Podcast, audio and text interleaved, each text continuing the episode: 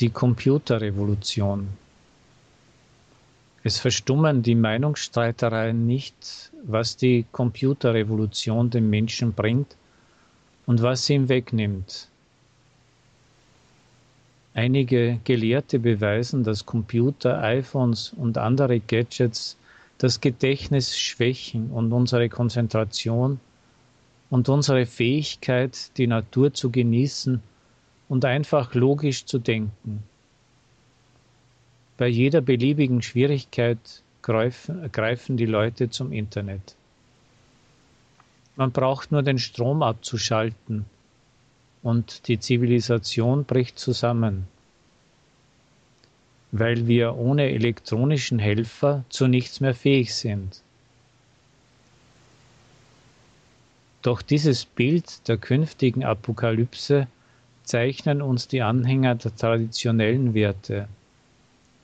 Und wie steht es wirklich? Führt die Computerrevolution den Menschen zu einem neuen Denken oder führt sie zu einer digitalen Denkschwäche, wenn wir mit unserem Verstand zwei einfache Zahlen nicht verbinden können? Lasst uns Klarheit schaffen. Amerikanische Gelehrte berechneten, dass wir in den letzten zehn Jahren zehnmal mehr Daten kreiert haben als in der ganzen Geschichte der Menschheit.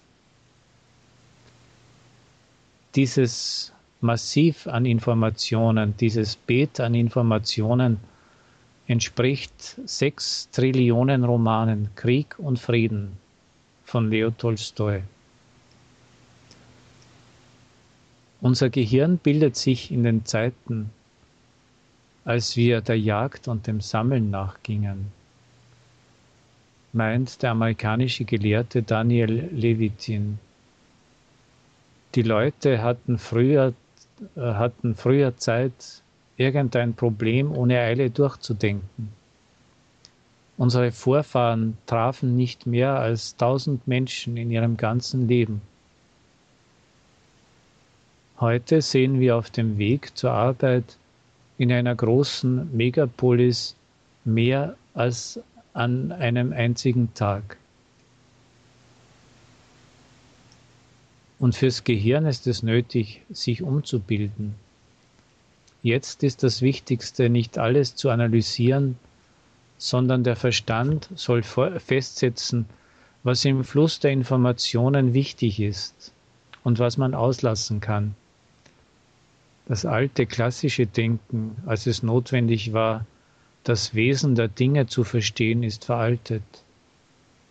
Es bremst zu sehr den Prozess der Bearbeitung des riesigen Massivs an Informationen. Um sich vor Überladung durch Informationen zu schützen, ging das Gehirn den Weg des clipartigen Überlegens.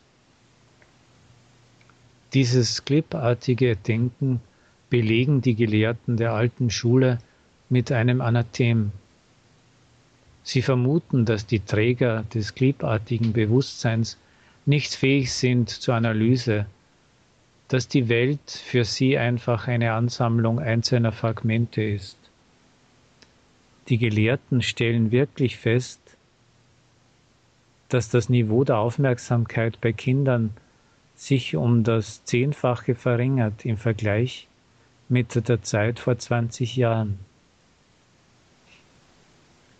Die Kinder der digitalen Generation sind nicht in der Lage, die Aufmerksamkeit lange auf irgendein Problem zu fokussieren. Außerdem bildet sich bei den Vertretern der digitalen Generation prinzipiell ein anderer Mechanismus der Einprägung. Sie merken sich nicht Fakten und Inhalt, sondern den Ort, wo sich die nötige Information befindet. Doch beeilt euch nicht, den Computer zu zerschlagen oder das Smartphone beim Fenster hinauszuwerfen. Das clipartige Denken, Bewusstsein ist kein unvermeidliches Übel, meinen Gelehrte. Dieses Phänomen wird hervorgerufen, durch das rasende Tempo unseres Lebens. Es abzustellen ist möglich, nur wenn man sich einen Schwanz wachsen lässt und auf die Bäume zurückkehrt, das heißt sich zurückverwandelt in einen Affen. Doch das Wichtigste, und das ist nicht verwunderlich, amerikanische Forscher zeigen, dass das Niveau des Intellekts der Kinder und der Nutzer des Internets nicht fällt, sondern wächst. Auf wessen Kosten? Auf Kosten der Gelehrsamkeit. Das Internet gibt den Leuten und auch den Kindern bei weitem mehr Informationen, als wir früher aus gelesenen Büchern und Schulstunden gewinnen konnten. Außerdem viele Nachteile des clipartigen Denkens erweisen sich bei genauerer Betrachtung als Vorteile. Die Gewohnheit zu googeln, das heißt fertige Antworten auf seine Fragen im Internet zu suchen, ist nichts anderes als der ganz kluge Wunsch, die Kräfte nicht für nochmalige Erfindung des Rades zu verwenden. Die neue Generation verhält sich einfach viel pragmatischer als die vorhergehenden. Und der Psychologe Larry Rosen bekräftigt, dass das clipartige Denken die nächste Stufe der Evolution des Menschen ist, weil es ein Übergang zum Multitasking ist.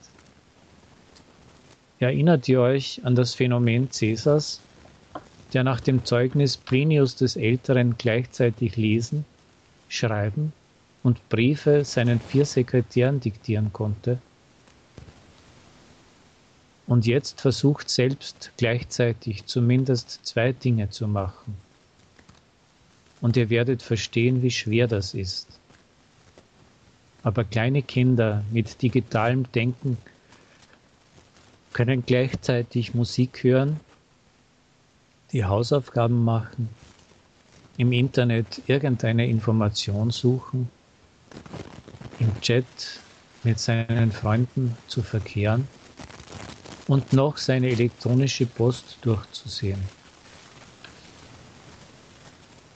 Wahrscheinlich sind digitale Kinder mit der genialen Gabe Gaius Julius Caesars ausgestattet, und unsere Entwicklung wird über das Multitasking führen. Und deshalb ist keine Panik angebracht wegen des traurigen Schicksals der Menschheit. Wenn kein Krieg kommt, wird alles gut werden.